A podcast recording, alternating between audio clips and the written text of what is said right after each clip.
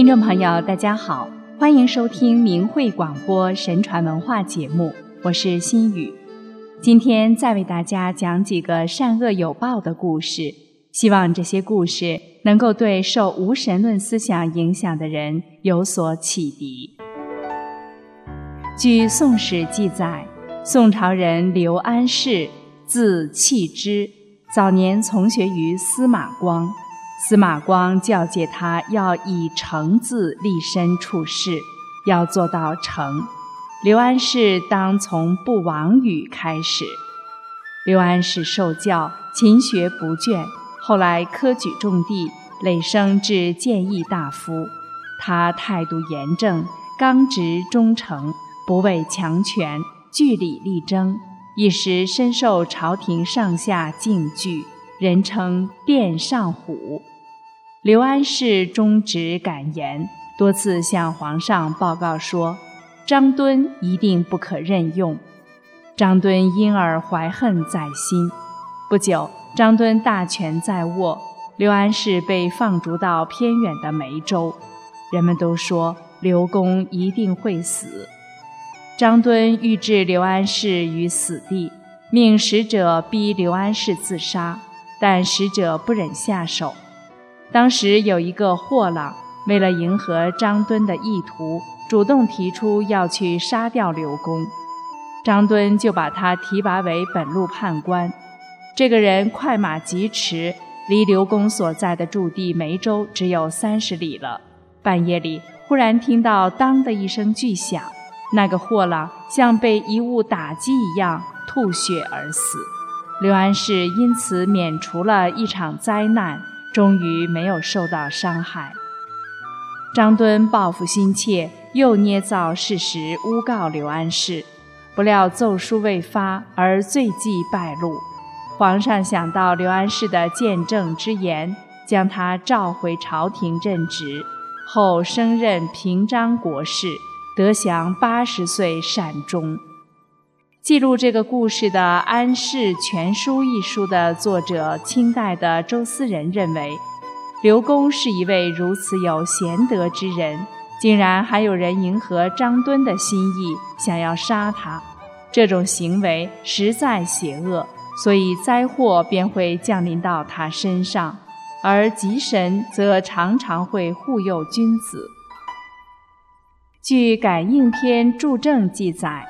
明朝嘉靖初年，仪征县的金某在镇上开了一个典当铺。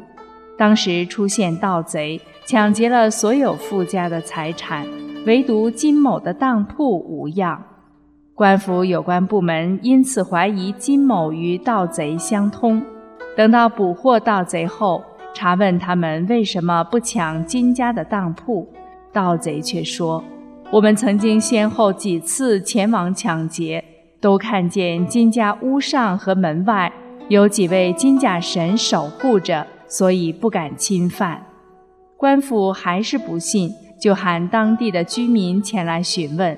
大家都说金某实在是一位极德的善人，其他各个典当铺都是出轻入重，只有他家出入公平。估物很宽，限期更远，并且一旦知道当户是贫弱的人，还会破例免息。上天保佑善人，所以有吉神保佑。县令听后大加赞赏，汇报给上司。上司听说后表彰了金氏。周思仁认为，典铺本是方便人民的行当，但是其他当铺。轻出重入，对平民百姓分毫不予优惠，不免归入市侩一类。但金某的当铺不但没有这个趋向，还能格外施人。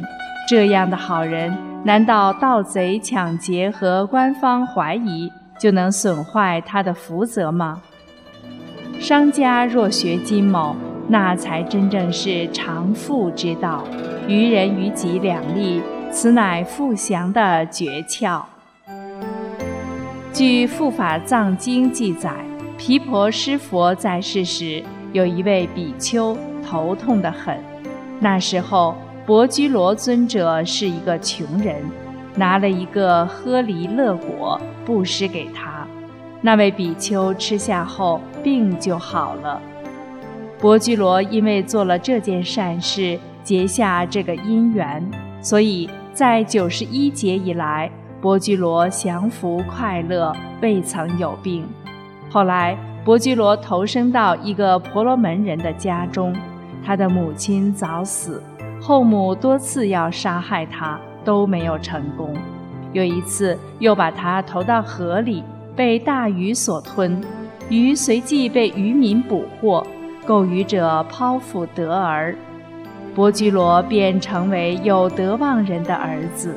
后来修行成为罗汉。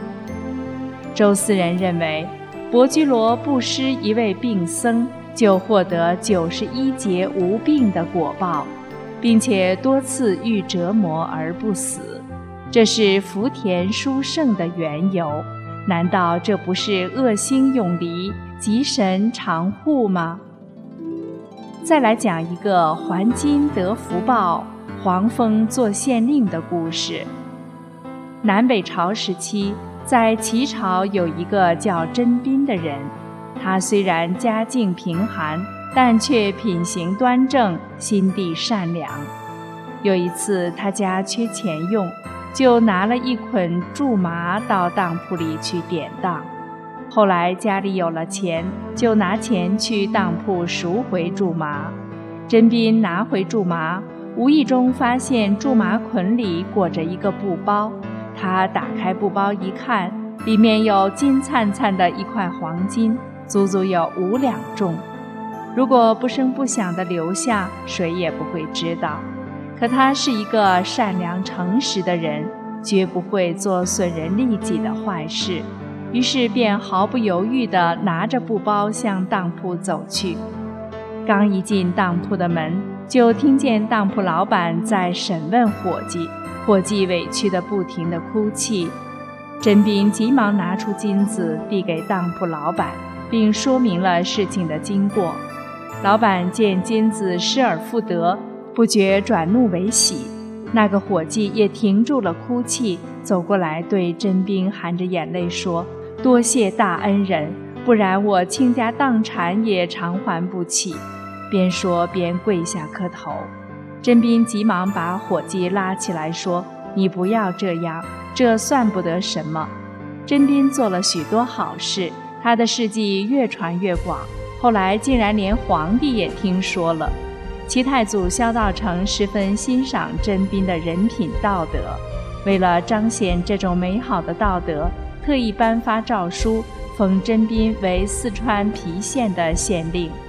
在上任之前，甄斌去朝见太祖皇帝辞行，太祖对甄斌说：“你昔日就具备拾金不昧的美德，朕相信你会做一个好官。”后来，甄斌也确实为民众做了许多造福一方的好事，他的事迹被人们广为传颂。甄斌本是个贫寒子弟，但难能可贵的是，他能贫不改节，不瞒昧已到手的黄金，主动归还给本主。善心美德果然给他带来了意外的福报，平步青云，被皇帝封为县令。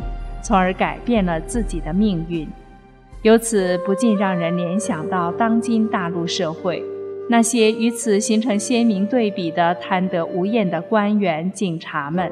这些人为了一己之私，用各种手段敲诈钱财、聚敛金银，使真为这些人的不明天理而担心。须知善恶到头终有报，只争来早与来迟。赶快回头改前非，积德行善，顺天时。